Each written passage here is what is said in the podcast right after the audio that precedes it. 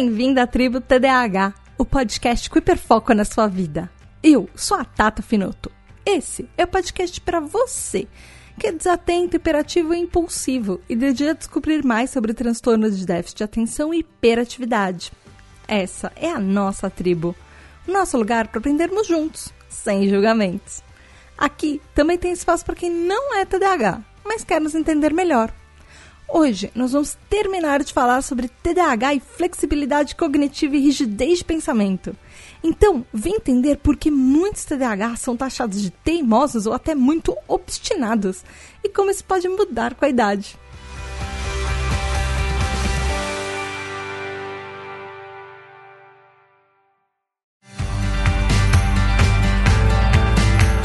Olá, tribo, tudo bem? Aqui é a Tata Finoto e essa é a segunda parte do nosso episódio de rigidez de pensamento, flexibilidade cognitiva, como é que nosso cérebro funciona com relação a mudanças e pensamentos diferentes e aprender com todo o nosso ambiente e coisas assim. Mas antes disso, eu tenho alguns recadinhos muito rápidos para passar.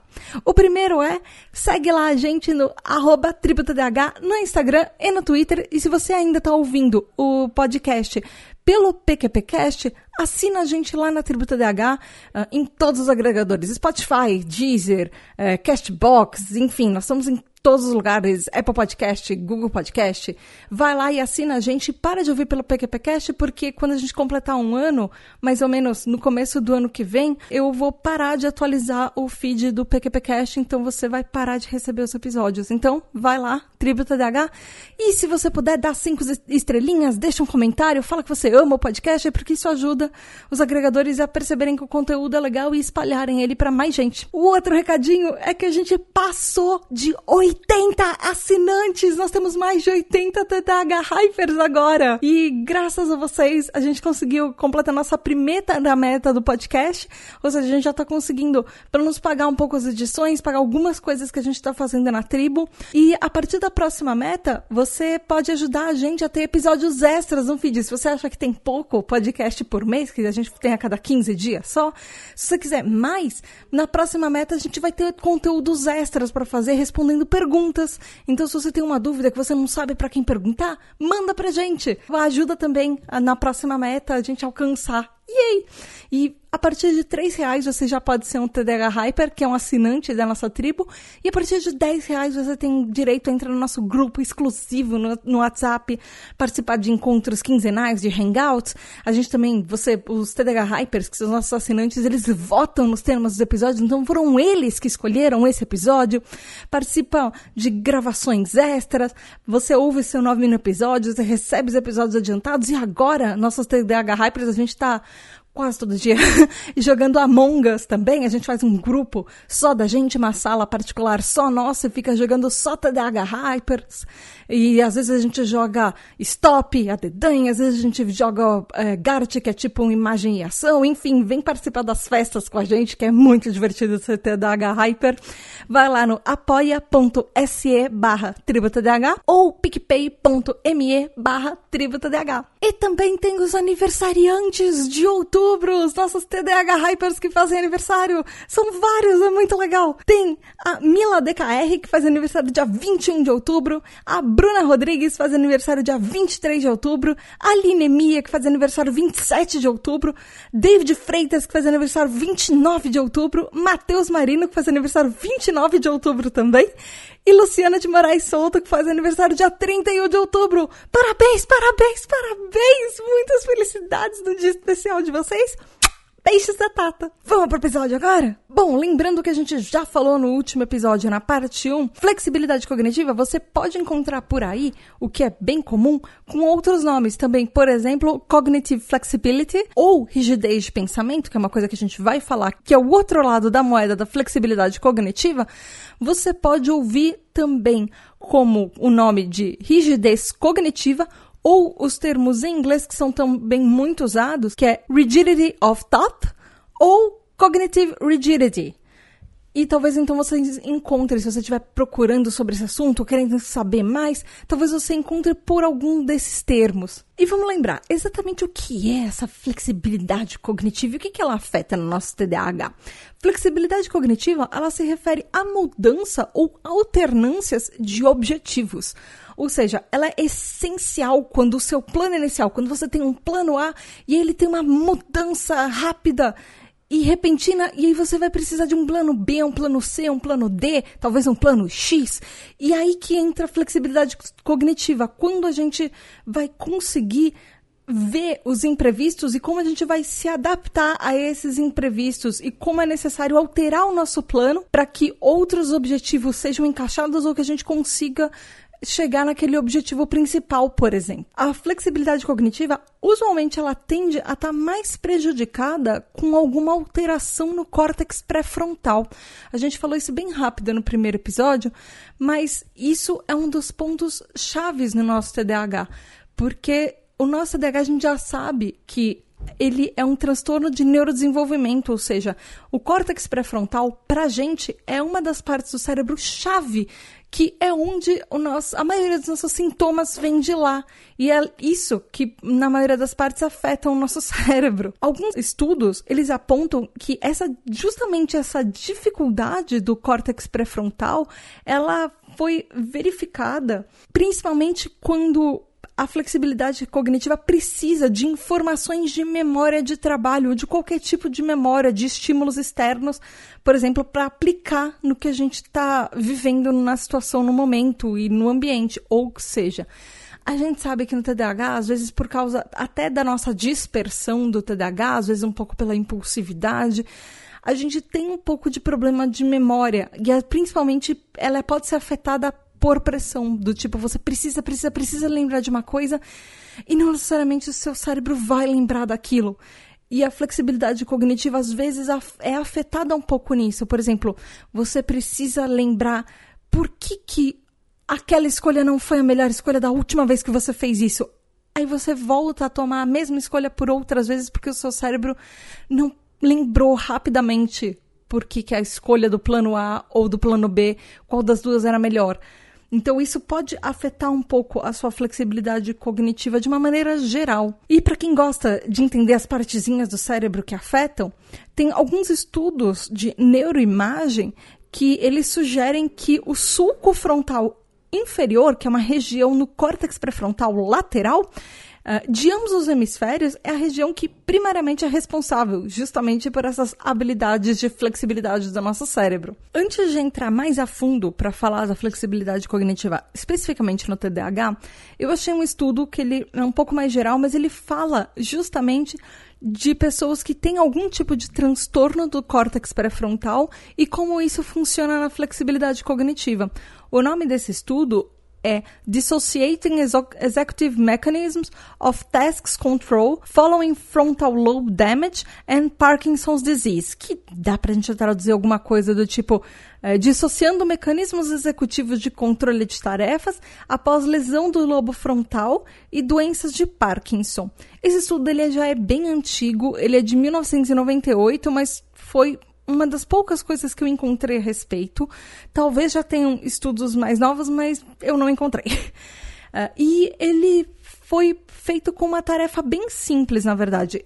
Eram, uh, eles reuniram um grupo de pessoas com lesões no córtex pré-frontal e um grupo de pessoas controles, ou seja, que pessoas neurotípicas que não têm nenhum tipo de alteração no córtex pré-frontal do cérebro. E eles deram um joguinho de cartas para essas pessoas.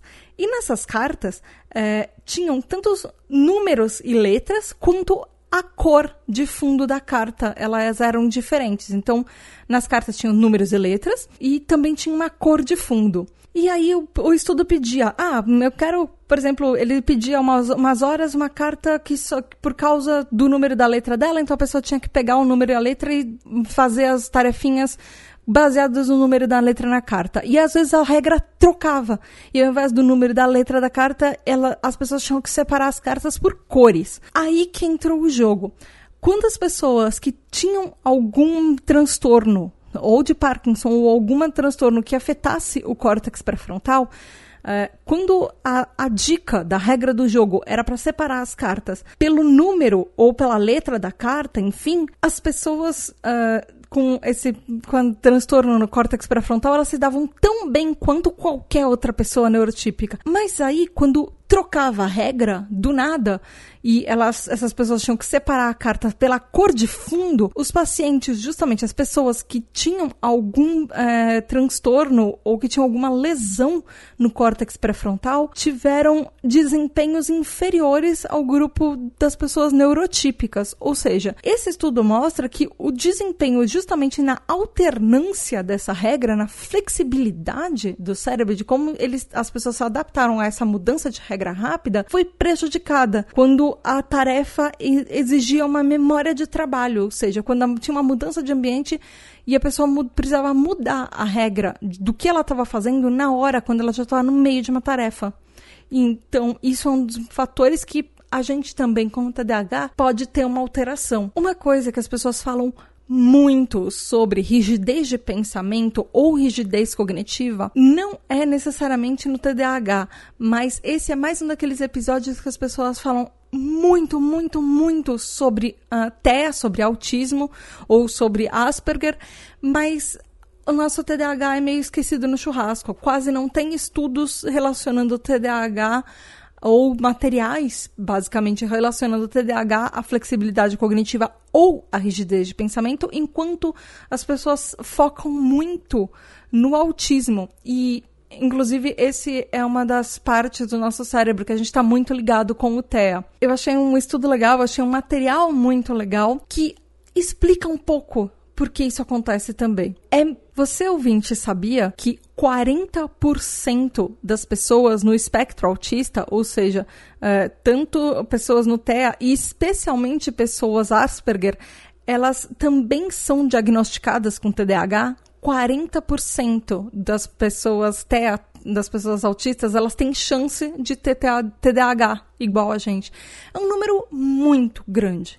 E é, inclusive, uma das coisas que justificam o TDAH e o TEA estarem no mesmo grupo de transtorno de neurodesenvolvimento. Apesar deles serem transtornos completamente diferentes, nós temos algumas similaridades. E essa, esses episódios desse mês, eles são um dos fatores que provam que a gente tem bastante coisa em comum. Nós somos primos próximos. Não é a mesma coisa, mas a gente está ali na mesma família. Então, pessoas que têm as duas condições, ou seja, tem tanto TDAH quanto TEA, uh, podem apresentar condições com maior dificuldade. Theory of Mind, ou teoria da mente. E em respeito principalmente às funções executivas do cérebro. E em alguns lugares, as pessoas descrevem esse fenômeno em inglês como double hit, que em português, muito livremente, a gente pode uh, traduzir isso para golpe duplo.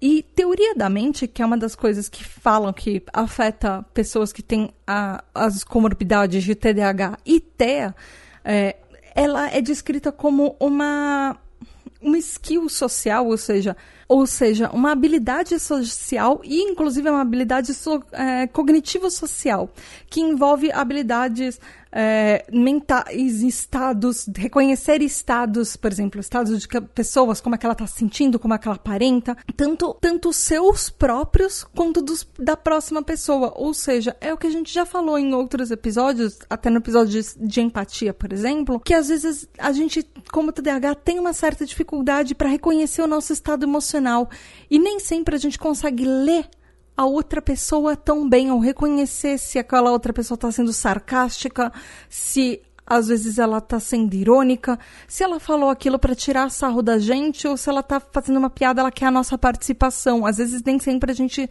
é tão bom com essas habilidades de ler isso. E a gente sabe que a internet pode, às vezes, piorar um pouco mais, porque uma pessoa escreve uma coisa na internet, a gente pode ter até mais dificuldade para reconhecer isso. E pessoas que são tanto TEA quanto TDAH têm ainda mais dificuldade nesses aspectos. Então, essas dificuldades entram, também, por exemplo, você atribui um estado mental para uma pessoa, um estado emocional entender os desejos e as habilidades e até às vezes a crença. O que, que aquela pessoa acredita? O que, que aquela pessoa está buscando? Às vezes, até conhecimentos. Isso pode ser mais difícil para quem tem a comorbidade. E principalmente, isso afeta ainda mais em ter uma rigidez de pensamento maior. Inclusive, a rigidez de pensamento ela é descrita como um dos sintomas mais presentes no autismo, que impacta virtualmente quase todos os aspectos da vida de uma pessoa autista ou de uma pessoa Asperger. E isso, quando talvez essa pessoa talvez se você seja uma pessoa autista que está ouvindo a tribo TDAH agora e você já sabe que você tem uma comorbidade com TDAH, talvez para você seja muito mais difícil essa parte é, de flexibilidade cognitiva e de rigidez de pensamento, porque você tem o fator dos dois lados. Talvez você tenha o fator tanto do TDAH quanto do TEA fazendo com que para você seja um pouco mais difícil se adaptar a mudanças de última hora, por exemplo. Mas, de novo, o que a gente já falou, é, nós, do, nós TEAs e os TEAs e nós TDAHs somos meio que primos, então isso pode ser só mais um dos pontos de transtornos que estão, por exemplo, em círculos e tá lá na nossa parte de intersecção de coisas que nós temos em comum. Então, como eu acabei de falar, a rigidez de pensamento, ela pode ser muito associada ao autismo, mas também ela está presente no TDAH, em transtornos de humor e também transtornos de comportamento. Então, por exemplo, tra alguns transtornos como o TOD, o transtorno do opositor desafiador, ele pode ter uma rigidez de pensamento mais presente comparado a uma pessoa neurotípica. Isso afeta. Inclusive, TOD pode ser, inclusive, uma das uh, comorbidades do TDAH. No TDAH, particularmente, essa rigidez de pensamento pode, pode aparecer de maneiras diferentes. Por exemplo, quando uma pessoa está super focada, uh, mais do que normal, às vezes não chegando no hiperfoco, mas sim também quando a gente está hiperfocado em alguma atividade, de uma maneira até quase obsessiva. Talvez o TDAH já tenha percebido que talvez você tenha coisas que você é completamente apaixonado por um tempo e aí bate um tempo depois você já esqueceu e já largou completamente essa tarefa e já não faz mais aquilo. Então nós as, nós somos pessoas muito passionais. Então às vezes, por exemplo, você adora e ama de paixão uma série, você está completamente obcecado naquele seriado e aí você terminou aquilo e tudo bem para você passou aquela paixão e agora você já tem uma outra obsessão e a gente vai pulando de obsessão obsessões em obsessões. Isso pode ser uma demonstração de rigidez de pensamento. E às vezes pode ser uma coisa muito pequena do dia a dia. Por exemplo, no TDAH, a rigidez de pensamento pode envolver as nossas funções executivas do cérebro, simplesmente na habilidade de trocar entre uma atividade e outra. Por exemplo, a gente tá lá hiperfocado na nossa série favorita, que eu acabei de falar. Aí alguém chega, ah, você, você arrumou o seu quarto? Ou você fez aquele negócio que eu pedi para você fazer? E você, aham. Uh -huh. E aí você esqueceu completamente que era para fazer aquilo. Ou você fica bravo que a pessoa tá te interrompendo porque você tá lá fazendo alguma coisa que você tá obcecado em cima. E isso pode ser uma demonstração muito simples, às vezes, da gente ter mais dificuldade de parar o que a gente tá fazendo, principalmente porque quando a gente tem DH, às vezes é muito difícil da gente focar em alguma coisa. E quando parece que vai, que a gente finalmente engrena para tentar, por exemplo, estudar uma, uma coisa chata, uma coisa difícil, fazer alguma coisa que a gente enrolou muito para fazer, às vezes quando uma outra pessoa aparece e quebra completamente a nossa linha de raciocínio, quebra todo o todo esse engajamento que a gente estava finalmente conseguindo fazer alguma coisa, isso às vezes deixa a gente meio irritado. E isso pode ser uma demonstração de rigidez de pensamento, muito comum. Então, a rigidez de pensamento pode sim, às vezes, ser uma coisa boa, porque a gente sabe, eu já falei isso, praticamente todo o programa eu falo isso, mas é sempre bom lembrar a gente vive com TDAH a nossa vida inteira, então ele não é 100% ruim. Depende de como a gente se adapta a ele. Tudo na vida, absolutamente tudo na vida pode ser tanto bom quanto ruim. Então, uma certa rigidez de pensamento pode fazer com que as coisas aconteçam. Pode, no nosso caso de TDAH, pode ser aquele fator determinante para a gente fazer alguma coisa e completar aquilo. Mas é bom tá, a gente estar tá preparado para alguma quando alguma dificuldade chega, quando a gente é atingido, de repente, por fatores da vida.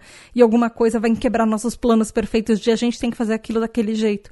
E isso pode tornar as atividades um pouco mais difíceis para a gente. Mas, ao mesmo tempo, essa rigidez de pensamento faz com que nós TDAHs, às vezes, sejamos muito mais orientados para as tarefas, orientados para fazer as coisas. Às vezes a gente consegue ser mais focado, independente do que a tarefa pode ser, porque quando a gente coloca na nossa cabeça, eu vou fazer aquilo, a gente tem muito mais motivação e a gente, inclusive essa rigidez de pensamento, faz com que a gente seja muito mais focado naquele objetivo final de eu coloquei nos meus planos que eu vou fazer aquilo, então eu vou fazer aquilo, com certeza. Nisso de rigidez de pensamento também entra o nosso hiperfoco. Às vezes a gente está tão focado em uma coisa que nada que acontece à nossa volta, literalmente uma casa caindo à nossa volta, às vezes pode ser imperceptível, pode isso não necessariamente vai abalar a nossa vontade ou a nossa determinação ou às vezes o nosso literalmente o nosso hiperfoco de estar tá preso dentro de uma coisa e conseguir. Isso faz com que a, a gente seja pessoas perseverantes e muito perseverantes.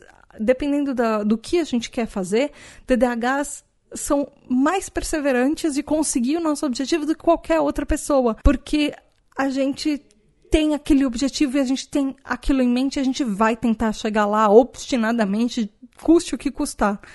Isso, às vezes, o custe o que custar pode não ser uma coisa muito boa, mas às vezes a gente pode fazer com que isso funcione pra gente. E isso pode ser algumas características, inclusive de alguns tipos de pessoas TDAHs. Por outro lado, a gente já viu em outros episódios que a gente tem às vezes um problema de mudar a atenção, mudar o foco da nossa atenção de uma atividade para outra.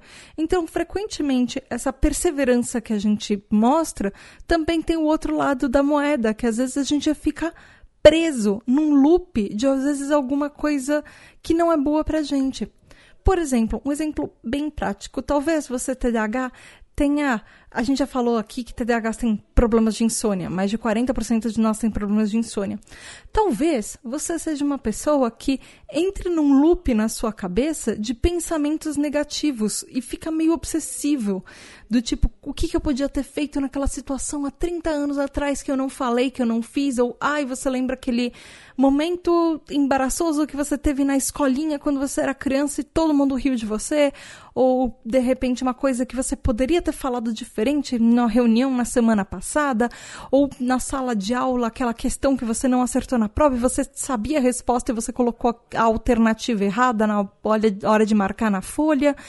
Então, às vezes, a gente pode perder o sono por isso, às vezes a gente entra num loop de, de pensamentos negativos, de ficar remoendo os nossos erros. A gente nessa inflexibilidade do nosso cérebro, nessa parte da rigidez cognitiva, a gente pode se tornar obsessivo e inflexível com conosco mesmo, com coisas que às vezes só a gente repara, por exemplo, ficar pensando em coisas negativas sobre nós, que às vezes nenhum outro neurotípico tá pensando sobre eles mesmos, ou nem eles lembram do que aconteceu com a gente nesse momento que a gente tá tão obcecado, achando que a gente foi um erro, foi uma falha. Muitas vezes a gente é, é aquela criança ou aquele adulto, aquela pessoa que é, minha mãe usava muito a expressão para me descrever, vence pelo cansaço. Então, aquela pessoa que não desiste do que quer até ouvir um sim, mesmo que seja pela milionésima vez. Então, às vezes é aquela criança que vai ficar falando: pai, mãe, eu quero isso, eu quero isso, eu quero isso, e não aceitam. Na volta, a gente compra. Às vezes é aquela criança que vai cansar os pais porque o cérebro dela foi desenhado de uma maneira que ela na cabeça dela ela quer aquilo e às vezes para ela naquele momento é uma questão de vida ou morte ela não conseguir as coisas do jeito dela e isso pode passar para a vida adulta.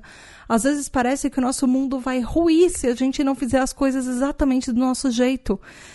E às vezes a gente não vê que pode ser às vezes uma coisa muito pequenininha, mas a gente sente que se não for do nosso jeito, se a gente não conseguir convencer as pessoas da nossa volta, nada vai funcionar e nada vai dar certo.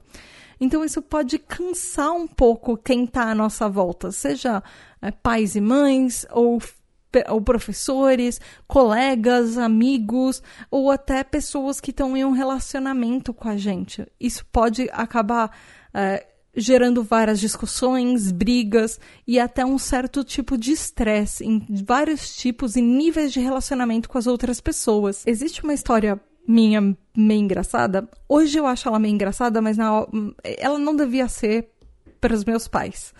Mas é, eu aprendi Toda criança aprende métodos para se virar e vencer na vida.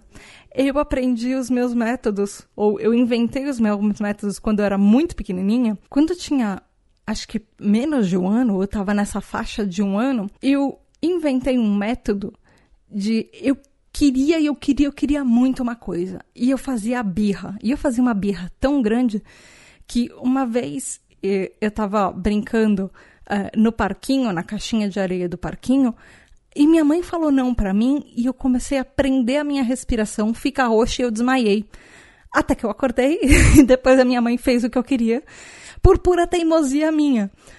Mas a minha mãe, eu cresci nos anos. Eu nasci nos anos 80, cresci nos anos 90, isso deve ter sido ainda nos anos 80, porque eu era muito pequena. Mas aí a minha mãe logo aprendeu que eu pra, eu ia começar a fazer isso toda vez e desmaiar e prender a respiração toda vez que eu não conseguisse o que eu queria. Então a minha mãe, da próxima, na vez seguinte, ela simplesmente falou: não deixou que acontecesse e me deixou de castigo depois para eu aprender que nada, que as coisas na vida não necessariamente iam ser do meu jeito. Às vezes, por causa da rigidez de pensamento, nós TDAHs ouvimos que a gente aprende do jeito mais difícil eu aprendi do jeito mais difícil. e a vida não é exatamente muito fácil para ninguém. Mas para o TDAH, às vezes a gente tem uma carga. Pode ter uma carga um pouco diferente. É, existe uma coisa que é a carga de trabalho. Então, quando essa carga de trabalho pesa no nosso cérebro, principalmente no nosso cérebro TDAH, por exemplo, quando você tem muita coisa para se preocupar ao mesmo tempo, seja a escola, trabalho, as suas tarefas, uh, ou situações sociais, ou, por exemplo, uma coisa que está acontecendo muito esse ano com TDAHs é o peso que a quarentena tem na gente, às vezes o peso que isso fica na nossa cabeça. Então, o que acontece é que, às vezes, com essa carga extra de ser tudo junto acumulado, isso pode afetar ainda mais o nosso cérebro TDAH. Ou seja, os nossos sintomas de TDAH, às vezes eles podem ficar mais evidentes, porque uh, o nível de atividade do nosso córtex pré-frontal pode até diminuir. Ou seja, a gente tem aquele momento que às vezes a gente vai entrando, entrando em pânico, como se tudo tivesse no nosso ombro, e isso vai fazendo com que a gente meio que entre numa bolinha, nossa bolinha. E vai ficando muito mais difícil de prestar atenção em tudo que está à nossa volta. E até abrir a nossa cabeça para parar para ver que nem sempre o jeito que a gente está fazendo as coisas é o melhor jeito, mas às vezes a gente entra num pânico tão grande que a gente acha que se não for desse jeito, tudo vai dar errado. E se a gente parar para ouvir a outra pessoa, a gente vai ter que mudar todos os nossos planos. E às vezes as coisas já estão tão encaminhadas que a gente tem medo de sair um fiozinho de cabelo longe do que a gente planejou. Eu achei um site muito legal que ele compara os personagens do Ursinho Pooh com ou aqui em, português há, alguns anos atrás a gente chamava de ursinho puff, mas enfim, ursinho Pooh todo mundo sabe quem é, aquele bichinho ursinho que é um amarelinho com uma camiseta vermelha e muito fofo que ele tem amiguinhos. Ah, em alguns sites eles comparam que todo o elenco do Ursinho Pooh tem TDAH. Nesse artigo eu achei comparando qual seria o personagem TDAH do Ursinho Pooh que teria, uh, que representaria a rigidez de pensamento ou a flexibilidade cognitiva. E talvez você lembre, você goste de Ursinho Pooh, e você lembre do personagem do coelho, o Abel, que ele é o personagem menos flexível de toda a história.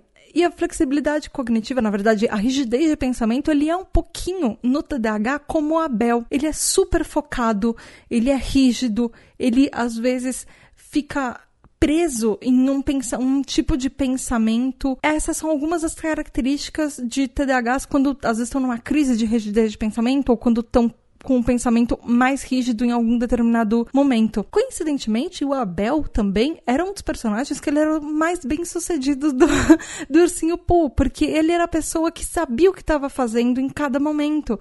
Ele era, ele era um dos personagens que as pessoas iam pedir conselho para ele.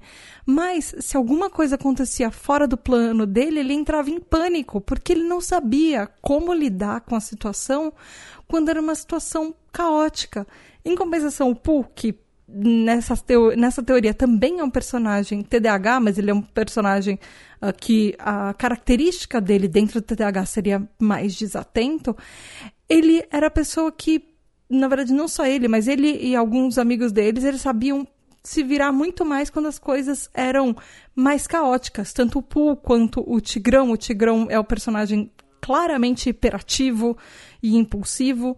Então, eles são características. E o Abel, o coelhinho, era aquele que era o mais rígido e ele não sabia, ele entrava em pânico, ele não sabia o que fazer. Ah, meu Deus! As coisas não estão saindo como planejado. E agora? E aí entra uma característica que alguns de vocês ouvintes podem uh, se familiarizar, que é um tipo de TDAH que seria o TDAH super focado. Não necessariamente que tem hiperfoco, mas que é aquela pessoa que é extremamente focada. Às vezes é uma pessoa que tem um nível de ansiedade muito maior comparado mesmo com outros TDAHs ou com pessoas à sua volta. E mesmo independente da situação, pode ser uma situação mais tranquila, mas o nível de ansiedade e estresse dela pode ser muito maior, mesmo uma situação hum, que não deveria. Às vezes é uma pessoa que tem comportamentos que são fora do padrão, às vezes ela lê as situações de uma maneira equivocada, ela acha que uma coisa, que uma situação deveria ser de um jeito e às vezes é de outro. Às vezes ela tem crises emocionais de raiva ou ela tem meltdowns, que seriam tipo colapsos nervosos, simplesmente porque alguma coisa saiu do plano que ela fez inicialmente, daquele plano perfeito que ela colocou na cabeça dela. Isso a gente já ouviu bastante naquele episódio que a gente falou sobre perfeccionismo. Pode ser uma pessoa que ela é mais compulsiva e que as coisas têm que ser daquele jeito. E geralmente ela é, toma a cabeça de um projeto, é a líder de algum projeto, porque ela que vai determinar cada passo daquilo.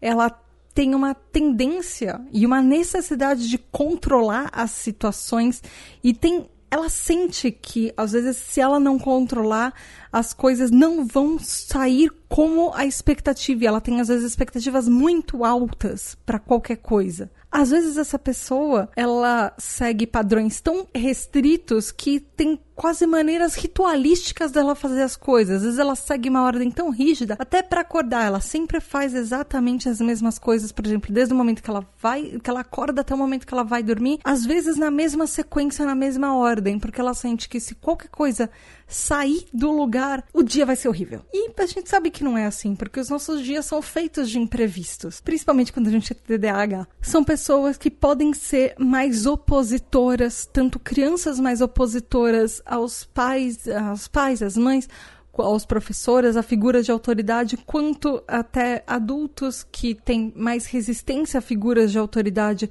ou até outros colegas ou outros amigos tomarem a frente de algum projeto, de algum plano. Isso vai fazer com que elas sejam mais argumentativas, que elas sempre queiram fazer as coisas do jeito delas, elas vão resistir às vezes muito mais quando alguma coisa não é do, maneira como ela vê a vida, como ela vê o mundo ou naquele plano de fazer A e depois B, e não pode ser fazer primeiro B e depois o A. E muitas vezes é uma pessoa que ela resiste a qualquer forma de mudança. Às vezes é uma pessoa que tem é, dificuldade até de sair dos próprios sentimentos negativos que ela tem quando ela entra numa crise que ela começa a ter uma espiral só de pensamentos negativos. Ou às vezes ela tem mais dificuldade de mudar de uma atividade para fazer outra, sair de uma coisa para começar uma coisa nova. E isso em diversos aspectos da vida, seja mudar de carreira, seja uma mudança simples do tipo parar de fazer uma coisa dentro de casa, uma tarefa doméstica, deixar ela no meio do caminho para fazer outra e às vezes depois voltar, enfim. E nos outros tipos de TDAH, tanto no, no tipo distraído quanto o predominantemente hiperativo e impulsivo, quanto o tipo distraído, essa rigidez de pensamento, ela pode sim ter um fator grande da nossa distração. Porque às vezes essa distração nossa, ela faz com que a gente perca as dicas sociais. Às vezes a gente tem um pensamento mais rígido, a gente quer fazer tudo do nosso jeito porque a gente não consegue interpretar direito as situações à nossa volta. Às vezes aquele grupo de amigos que está tentando falar que o nosso jeito não é o melhor jeito para fazer, às vezes a gente tem mais dificuldade, a gente está mais distraído no meio da nossa cabeça, às vezes da imperatividade mental, ou, ou distraído com outras coisas do ambiente que a gente não percebe, às vezes, o que a gente está fazendo e não consegue ler direito o que está a, a, situação, como a gente está respondendo a uma situação, talvez de uma maneira que a gente não deveria estar tá respondendo.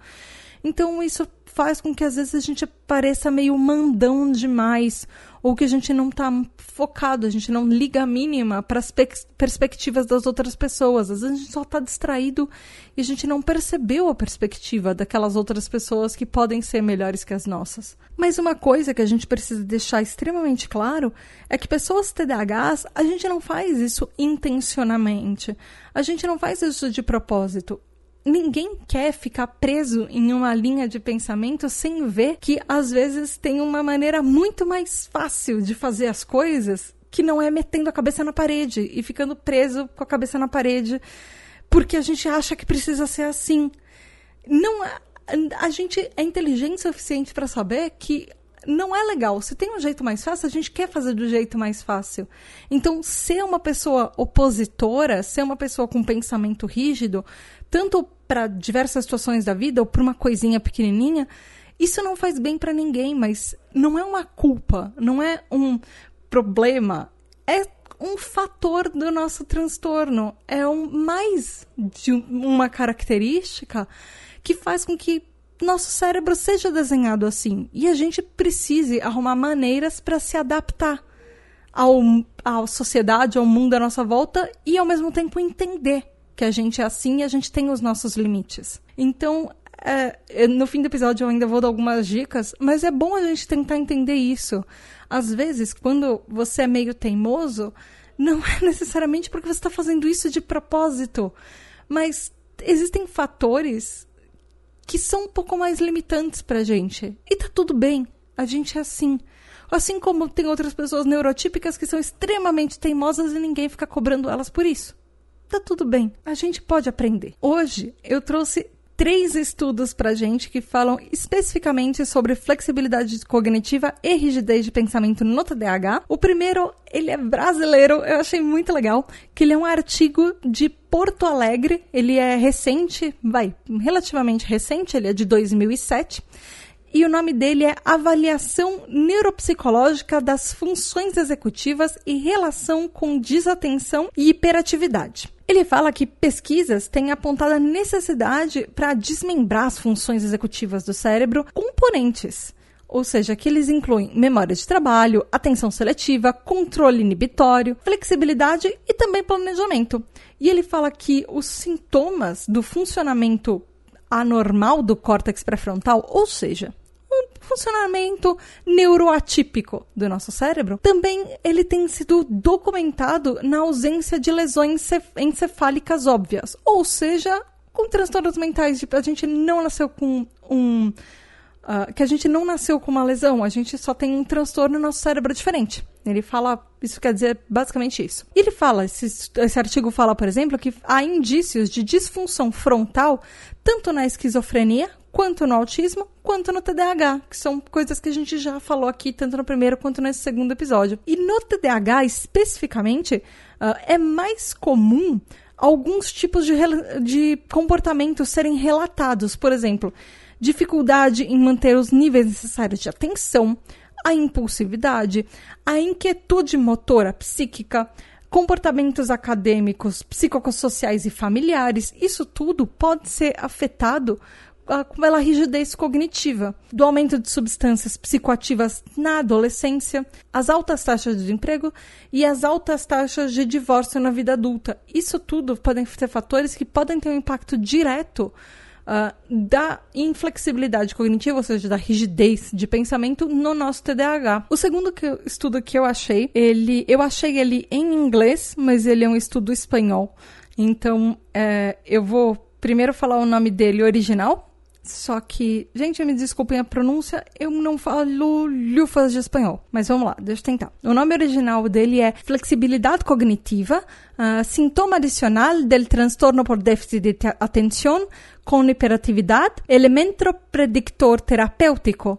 É uma pergunta. E eu achei em inglês, que foi como eu achei esse artigo, com o nome de cognitive flexibility, an additional symptom of attention deficit hyperactivity disorder.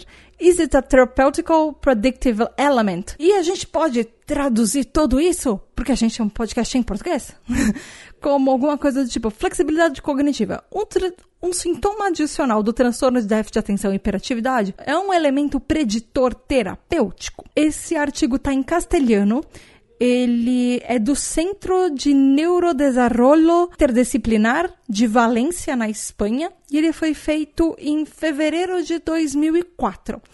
Ele teve participação de 50 crianças. Ele é um estudo com, na verdade, crianças e jovens adultos. Ele tem participação de 50 pessoas com TDAH entre 8 e 21 anos de idade e 50 pessoas neurotípicas. E ele comprova justamente muita coisa que a gente falou no último episódio, que a, a flexibilidade cognitiva é uma capacidade adquirida durante a infância, que pode sim ser avaliada conforme a idade, a partir dos 8 anos de idade. E pelo menos 38% dos pacientes, dos participantes desse estudo, mostraram sim que eles têm um envolvimento, na verdade, que eles têm um desenvolvimento da flexibilidade cognitiva. Por outro lado, não existe, eles não conseguiram coletar nenhum dado uh, que pudesse apontar que a flexibilidade cognitiva ou um fator de amadurecimento do cérebro tivesse linkado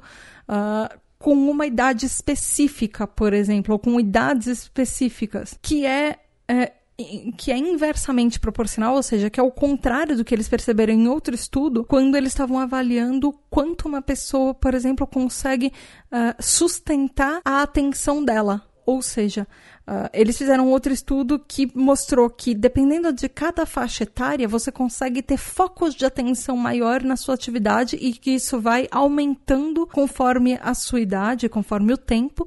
Uh, só que a flexibilidade cognitiva, ela não não, eles não conseguiram medir, por exemplo, em determinadas idades, quanto a sua flexibilidade era maior ou menor, dependendo da faixa etária. Esse estudo também falou que pessoas que têm uma rigidez de pensamento maior, ele pode, essas pessoas podem apresentar uh, transtornos uh, ou fatores que eles são determinantes, que eles podem uh, ter mais déficit na discriminação de atenção, ou seja, quanta atenção a gente dá ou não para algum objeto ou algum objetivo, também no controle de impulsos e numa interferência de controle que a gente tem de uma maneira geral. E aí esse estudo fala que o grupo que tem uma rigidez cognitiva como um sintoma do transtorno de déficit de atenção e hiperatividade, ou seja, nosso TDAH, pode responder a um subtipo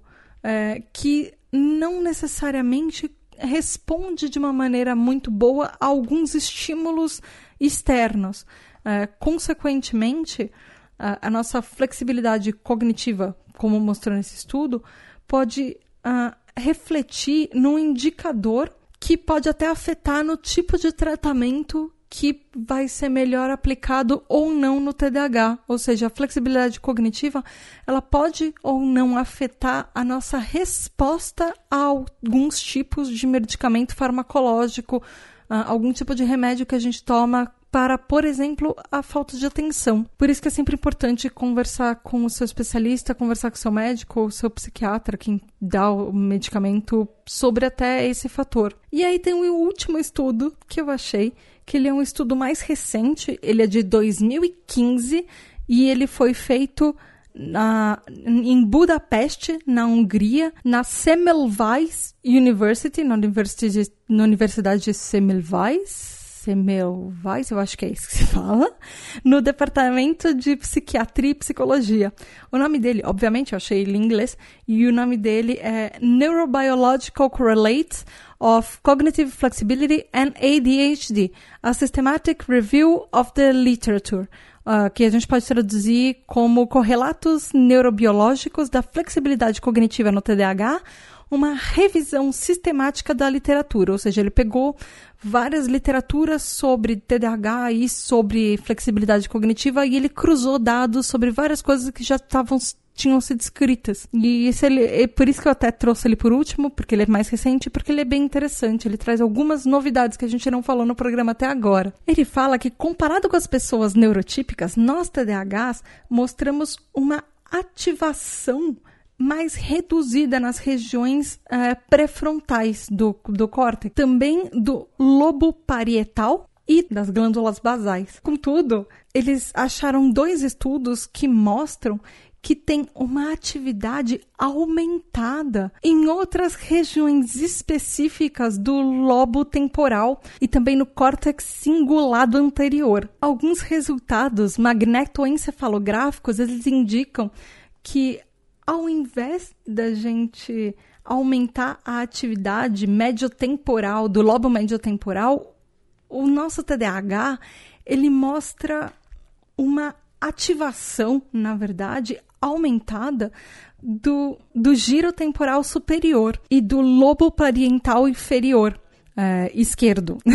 Ou seja, o que, que todas essas regiões do cérebro, que parece que eu estou falando palavras aleatórias, querem dizer?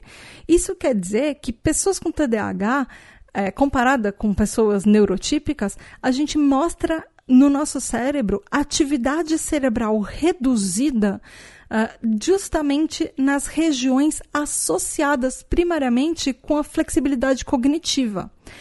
Mas, baseado em diferenças espaciais e temporais de padrões do nosso cérebro, padrões de ativação, uh, inclusive do lobo temporal, esse estudo concluiu uma coisa muito legal: que pessoas com TDAH por causa dessa flexibilidade cognitiva, para a gente não ficar, por exemplo, atrás do resto da sociedade e ser pessoas inflexíveis, não, a gente conseguiu evolutivamente usar outras regiões do nosso cérebro para mudar a forma como a gente faz as mesmas tarefas, ou seja, o nosso cérebro evolutivamente por causa do TDAH, ele se adaptou. Então, não necessariamente a gente usa as mesmas regiões para entender como o mundo funciona e como o mundo está mudando e como isso vai nos afetar, a gente não necessariamente, sendo TDAH, usa as mesmas regiões do cérebro que todo mundo. Não. Evolutivamente, nosso cérebro entendeu que aquela parte a gente pode ter um déficit, então a gente usa outras coisas para fazer exatamente a mesma coisa das pessoas neurotípicas. Isso é basicamente um resumo de toda a nossa história TDAH. A gente não necessariamente chega no mesmo objetivo que as pessoas neurotípicas com a mesma linha reta no resultado. Às vezes a gente dá mais volta, mas não, nada impede que a gente faça as mesmas coisas, que a gente se adapte, que a gente evolua e que a gente aprenda a fazer o que a gente quer e chegar a qualquer lugar, que nada é um limite pra gente para a gente vai se adaptando, a gente vai dando o nosso jeito de sobreviver na sociedade. E eu achei esse estudo incrível, porque ele, porque ele fala isso, ele fala basicamente isso. Ok, a, a sociedade espera que o nosso cérebro funcione de uma forma. O TDAH foi lá e falou: não, eu não funciono assim, eu funciono de outro jeito. E eu funciono de outro jeito, e meu cérebro funciona desse outro jeito, e eu quero que seja assim. Então, pronto. E é isso. E aí, para fechar esse episódio, eu trouxe algumas dicas.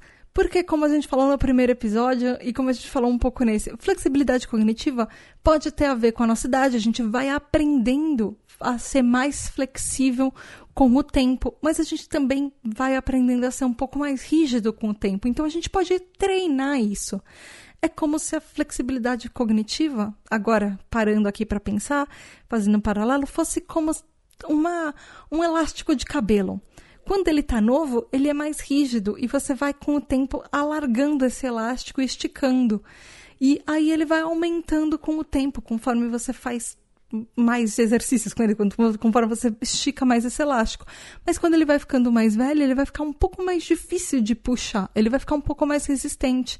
Mas não significa que ele precisa parar, que a gente não possa treinar isso com o tempo. Uma dica muito legal é para fazer alguma coisa que você sabe como fazer, mas fazer isso de uma maneira diferente e de fazer isso com uma certa frequência de uma maneira diferente. Por exemplo, se você tem uma rotina muito rígida, às vezes você uh, pode estar tá diminuindo as suas habilidades cognitivas. Então você pode tentar começar a fazer uma rotina um pouco diferente.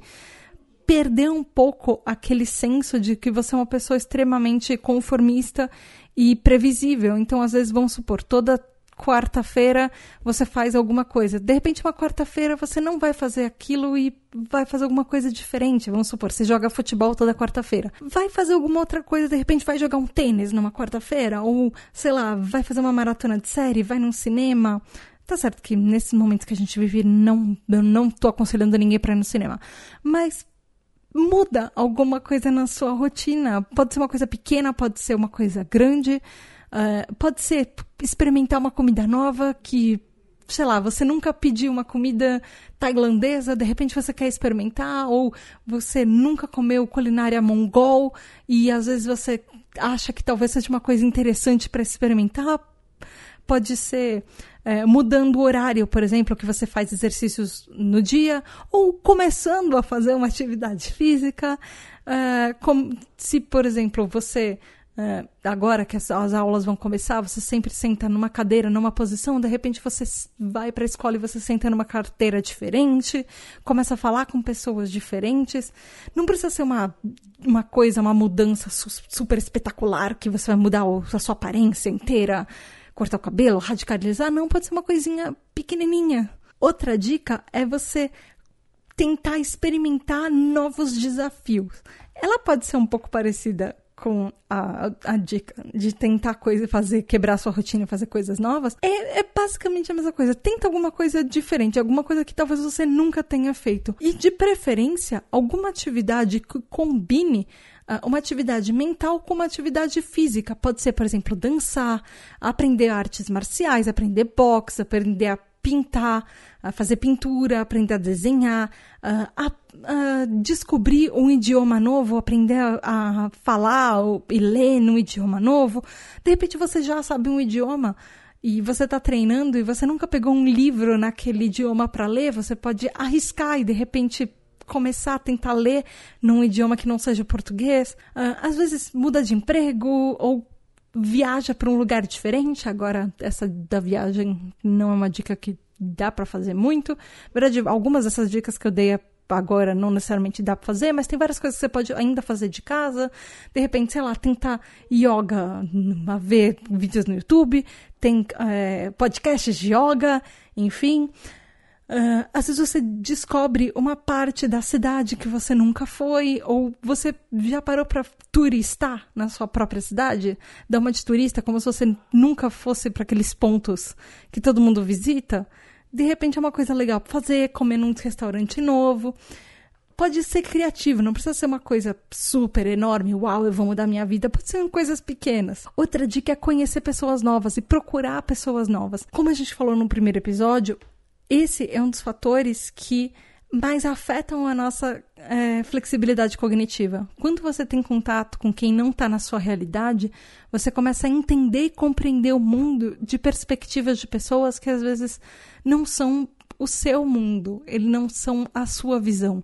Então, tenta, por exemplo, conversar com minorias diferentes. Você uh, tem amigos LGBTs, você tem amigo, uh, amigas trans, amigos trans, você, por exemplo, uh, conhece outras pessoas neuroatípicas de outros tipos de transtornos, algum, pessoas que são, ou, por exemplo, não são deficientes mentais, são deficientes físicos.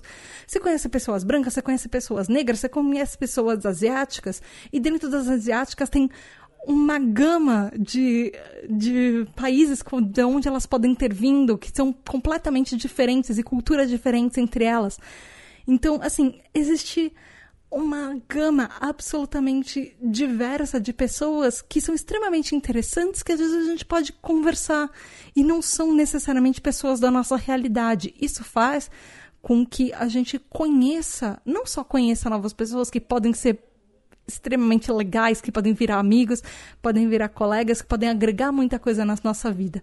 Mas isso também ajuda a fazer com que a gente seja mentalmente mais flexível, que a gente entenda outras realidades, comece a ver a vida por outros olhos. E isso vai aumentar, uh, inclusive, o nosso compasso moral, isso vai aumentar a, a nossa empatia, isso vai fazer é, grandes diferenças nas nossas visões culturais e vai nos enriquecer como pessoas e vai fazer com que nós sejamos pessoas uh, que vão considerar mais as outras que são diferentes da gente, que a gente seja menos fechado para um mundinho e até ajudar a acabar com preconceitos. Que isso, no mundo que a gente vive, está precisando muito.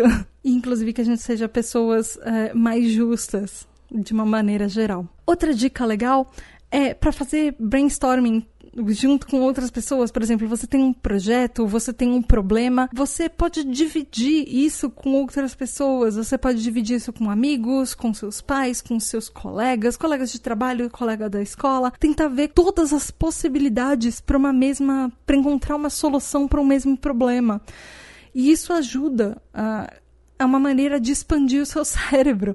É tentar perceber todos os pontos de vista de uma mesma situação, tentar perceber todos os ângulos, como aquilo pode ser resolvido. Crianças fazem isso instintivamente quando, por exemplo, elas estão numa roda e elas querem descobrir o que, que elas querem brincar e como que elas vão como vão ser as regras do jogo e aí elas começam a falar quais vão ser as regras dela. E às vezes elas mudam as regras no meio do caminho. E a gente pode fazer isso quando adulto também tentar descobrir quais são as regras do nosso grupo, como que a gente pode mudar essas regras, o que, que mudando essas regras impacta, como isso pode, por exemplo, impactar no nosso trabalho, num projeto ou alguma coisa assim.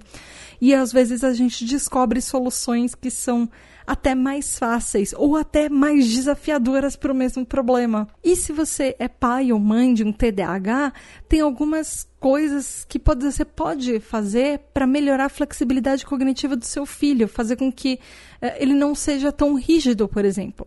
A primeira, que é super importante, é explica o que está acontecendo. Por exemplo, se a criança faz uma birra, se ela tem um comportamento uh, que é muito exacerbado ela, ela ao que deveria ser da situação ou que ela não ouve as outras pessoas. Uh, ela pode ser muito rígida no jeito dela de agir. O que ela precisa o que essa criança precisa é que você sente com ela e seja muito claro. Não brigar necessariamente mas explicar conversar de igual para igual e explicar a situação. Ela precisa, essa criança precisa entender como que o mundo à, vo à volta dela funciona. O que, que as pessoas esperam dela? Quais são as normas sociais? Quais são as intenções, as perspectivas das outras pessoas, por exemplo? É importante que você, como pai, mãe, ou às vezes até como educador, como psicólogo, você explique a situação de uma maneira explícita. Quais as expectativas, por exemplo, que as pessoas têm sobre essa criança? Uh, quais ações ela deveria tomar e o que não é legal ela fazer em determinadas situações? Tenta fazer de uma maneira clara e o mais claro e detalhado possível o que, que as pessoas espera de, esperam dessa criança e por que, que não é legal ela agir, por exemplo, da maneira como ela agiu. Porque às vezes a gente está fazendo alguma coisa errada, principalmente quando a gente é criança, e a gente não entende por que, que a gente está errado, o que, que a gente fez de errado. E isso às vezes pode ser uma coisa que a gente carrega para a vida adulta, que as pessoas ficam bravas com você, só que você necessariamente entendeu por que, que as pessoas estão bravas com você. E isso é importante que desenvolva desde a infância. Às vezes, uma coisa legal que você pode fazer quando criança, com os seus filhos, por exemplo, ou até como um educador, como um psicólogo, é quando você tem uma criança, você tem, às vezes, joga alguns jogos que eles têm sempre as mesmas regras. E para trabalhar a flexibilidade cognitiva, você pode inventar novas regras para esse jogo. Às vezes você pode perguntar até para a criança o que, que ela queria mudar nesse jogo, quais as regras que ela quer inventar. E isso ajuda a expandir a, a, a, o pensamento da criança, a lutar contra o pensamento rígido e fazer com que ele seja mais flexível, porque ela pode ver que existe mais de uma maneira de fazer a mesma coisa, existe mais de um jeito de pensar e como ela pode resolver, solucionar o mesmo problema e chegar na vitória do mesmo jogo de, de maneiras diferentes. E isso está ensinando também sobre o conceito de mudança, porque na nossa vida a gente não vem com um manual de regrinhas e às vezes as regras do jogo da nossa vida mudam do nada. Então, é, às vezes é bom construir isso desde a infância. E às vezes vocês, o pai e a mãe podem inventar as regras novas, às vezes a criança pode, às vezes vocês podem fazer um evento de família, toda semana joga um jogo e cada semana vocês jogam de um jeito, um jeito com a regra certa, um jeito um inventa regra, depois a semana seguinte é o outro, depois a semana seguinte a outra pessoa, enfim. Isso é uma, pode ser uma brincadeira em si, mudar as regras. E a última, e eu acho que uma das mais importantes dicas que eu posso dar, elogie quando a, essa criança, por exemplo, ou um adolescente, mostrar flexibilidade cognitiva. Faça com que essa criança, ou por exemplo, esse adolescente, saiba que um comportamento dele ou dela, enfim, foi correto, que foi uma coisa legal, que ele mostrou uma capacidade de expandir o universo. Mostra exatamente por que, que você está elogiando uh, uh, explica a situação, explica o fato, explica as probabilidades e por que que aquela escolha que aquela criança tomou deixou você orgulhoso e por que que isso foi tão legal e o que que ela fez de certo. É importante construir uh, essa consciência, é importante até para a autoestima da criança, para ela saber e ela entender exatamente o que, que ela fez certo e uau, ela tá fazendo uma coisa certa. E elogiá-la por isso e mostrar que isso é uma coisa legal. Isso até ajuda a combater situações é, mais estressantes no futuro e mostra resiliência, ajuda a ela construir uma autoestima que vai ser uma autoestima positiva para ela no futuro, ela saber como que ela acerta e o que, que ela está fazendo de certo para ela persistir nisso no futuro.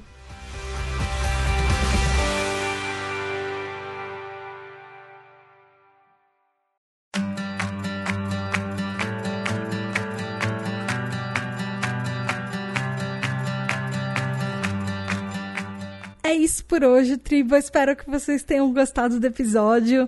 E aí, me conta, você é uma pessoa que às vezes tem problemas com flexibilidade cognitiva? Você às vezes é meio cabeça dura em alguns pontos ou não? Você é uma pessoa super flexível? Ou pode ser os dois. De repente você é meio cabeça dura para uma coisa, mas é super flexível por várias outras coisas. Me conta como você é. Vai lá nas nossas redes sociais, arroba TribuTDH no Twitter e também no Instagram. A gente está no Spotify, no Deezer, no Google Podcast, no Apple Podcast, no Castbox, enfim. Procura por Tributa DH em todos os agregadores de podcast, assina a gente em todos eles e deixa estrelinhas e deixa comentários, enfim. E não se esqueça que você pode ser um TDAH Hyper e fazer parte do nosso grupo exclusivo no WhatsApp, e participar dos nossos encontros do Hangouts quinzenais, decidir os temas dos episódios, o que, que você gostaria de ouvir no mês que vem participar de gravações, ouvir seu nome nos episódios, receber os episódios adiantados, enfim. Vai lá no apoia.se barra tributadh ou picpay.me barra tributadh.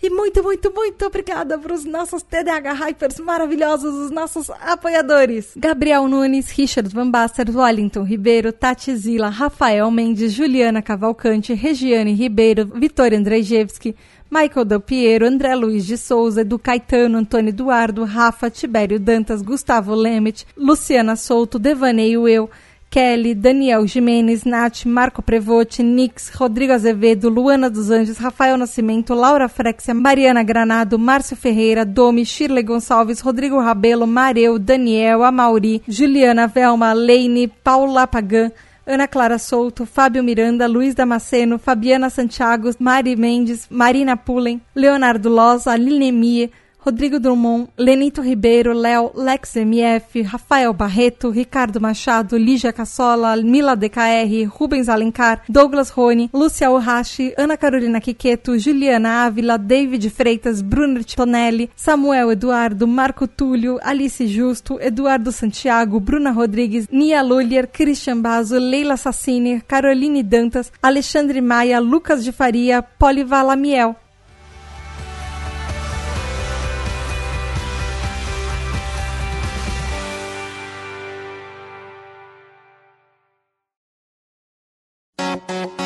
Gostou deste podcast? Então edite seu projeto comigo. Me procure nas redes sociais, arroba. Lembrando que Andrei é com Y e o Matos com três T's.